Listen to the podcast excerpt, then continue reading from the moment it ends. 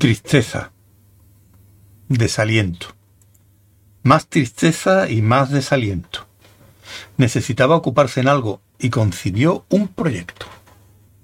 Encontraría el lugar donde había estado su cueva. En la tierra prehistórica había vivido en una cueva. No muy bonita, era una cueva asquerosa, pero no había peros.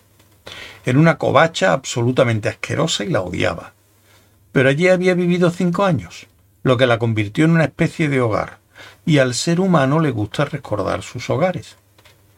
Arthur era un ser humano y fue a Exeter a comprar un ordenador. Efectivamente, eso era lo que quería, un ordenador. Pero pensaba que debía tener un objetivo bien definido en vez de dedicarse a lanzar un montón de ideas que la gente podía confundir con ganas de jugar. De manera que aquel era un objetivo serio, localizar exactamente una caverna en la tierra prehistórica. Se lo explicó al hombre de la tienda. ¿Por qué? preguntó el dependiente. Pregunta capciosa. Vale, déjelo, dijo el dependiente. ¿Cómo? Pues esperaba que usted pudiera ayudarme en eso. El dependiente suspiró y se encogió de hombro. ¿Tiene usted mucha experiencia con ordenadores?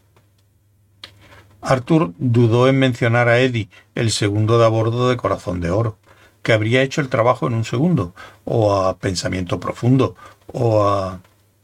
pero decidió que no lo haría. No. Parece que va a ser una tarde divertida, comentó el dependiente, aunque solo lo dijo para sí. De todos modos, Arthur compró el Apple.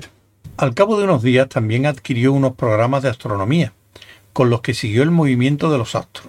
Trazó pequeños y aproximados diagramas sobre los recuerdos que tenía de la posición de las estrellas cuando por la noche levantaba la vista desde la caverna, y durante semanas trabajó en ello con ahínco para llegar a la alegre conclusión a que inevitablemente esperaba llegar, es decir, que el proyecto entero era absolutamente ridículo.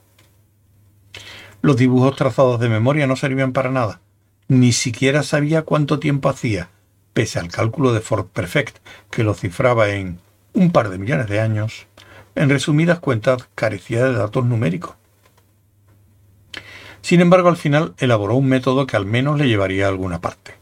Decidió no preocuparse del hecho de que, con el extraordinario barullo que se hacía contando con los dedos y las aventuradas aproximaciones y arcanas conjeturas que utilizaba, necesitaría mucha suerte para acertar con la galaxia. Siguió adelante y obtuvo un resultado. Él afirmaría que era el resultado adecuado. ¿Quién podía saberlo? Por casualidad, entre los infinitos e imprevisibles azares del destino, dio con la galaxia exacta, aunque él nunca llegaría a saberlo, claro está. Se limitó a ir a Londres y llamar a la puerta adecuada. Vaya, creí que primero me llamarías por teléfono.